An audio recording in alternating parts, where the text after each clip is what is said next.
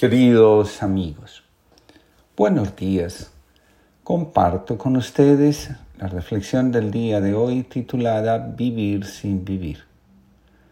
Uno de los mayores desafíos de la vida consiste en darle valor a la vida y evitar la caída en el vacío, en el sinsentido.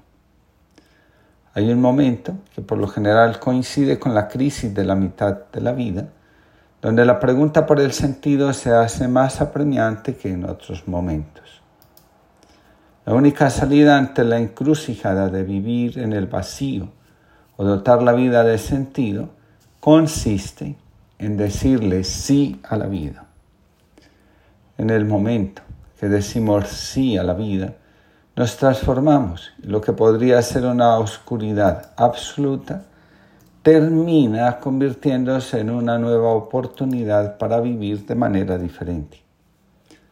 Una vez que salimos de los entrampamientos que el ego crea, el alma puede conectarse con algo más grande que ella y que todo lo que la rodea y acompaña. Rudín se fue a comprar un asno. La feria de los asnos estaba en su momento álgido entre una multitud de campesinos. En medio del barullo reinante, le oyó afirmar a uno que allí no había más que burros y campesinos. Nada más. ¿Eres campesino? ¿Tú también? le preguntó Nasrudín. Yo no. Entonces, no me digas más, ironizó Nasrudín. En el, en el Evangelio hay dos perícopas que llaman profundamente la atención. Ambas están en el Evangelio de Lucas. La primera hace referencia a una mujer que padece flujo de sangre y gasta todo lo que tiene intentando encontrar la cura. Una mujer que padecía flujo de sangre desde hacía 12 años y que había gastado en médicos todo cuanto tenía y por ninguno había podido ser curada, se le acercó por detrás y tocó el borde de su manto. Y al instante se detuvo el flujo de sangre. Entonces Jesús dijo, ¿quién es el que me ha tocado? Y negando todos, dijo Pedro y los que con él estaban.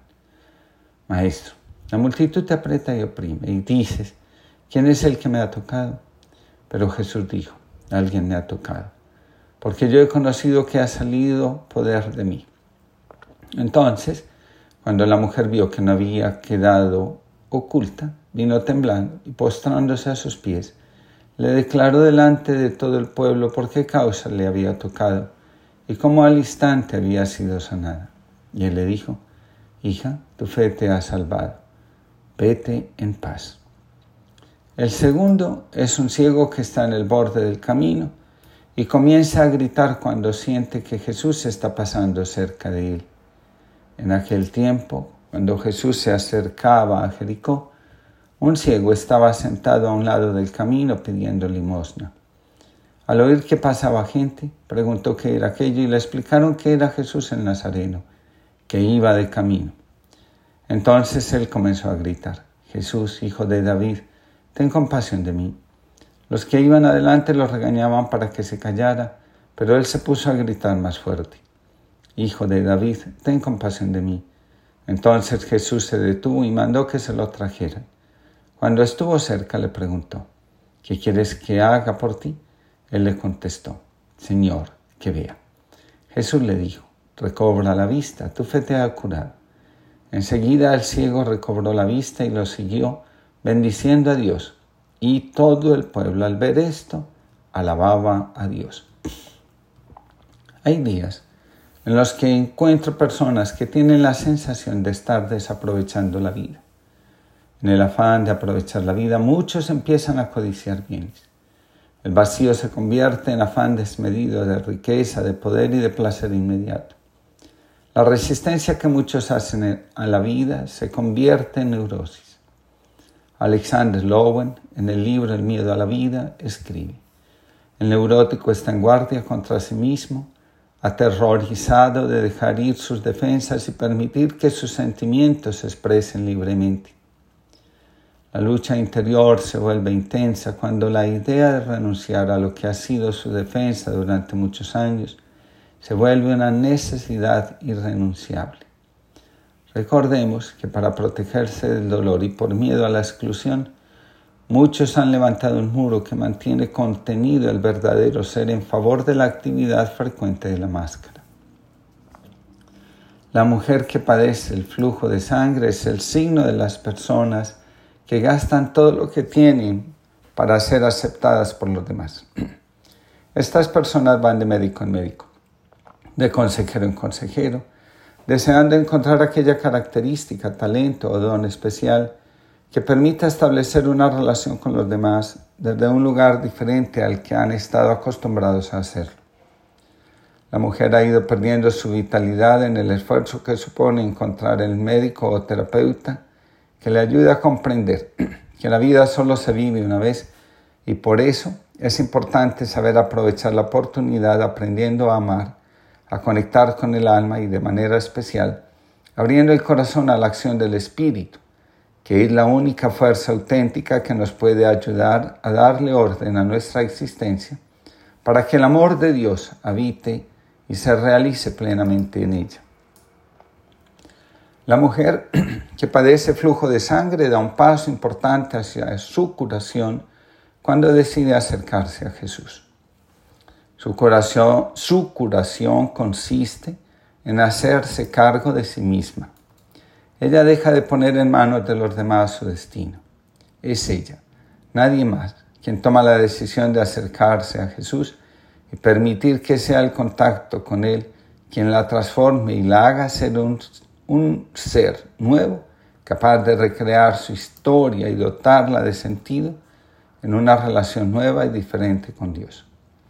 Muchos están convencidos que han realizado su vida y la han llenado de plenitud porque se han hecho cargo de los demás sin dejarlos ser ellos mismos. Jesús mira a la mujer y en lugar de permitirle quedarse con él para celebrar lo acontecido, le dice, vete en paz. La vida encontrada está invitada a ser compartida. Una vez que la mujer hemorroísa encuentra la paz en ella, tiene que seguir su camino, es decir, Ahora tiene la posibilidad de ser ella misma, de amar y entregarse desde un lugar diferente al de comprar amor y sacrificarse por el otro en las relaciones. La curación se verifica en el lugar o en la experiencia donde nos disociamos o fragmentamos. Volviendo al contacto con nosotros mismos, podemos decirle sí a la vida como es y a los desafíos que ella nos presenta, a partir de los cuales en lugar de hundirnos, podemos empezar a vivir la vocación o los dones que el dolor logró despertar en nosotros. Con respecto al ciego resulta interesante el llamado que dirige a Jesús.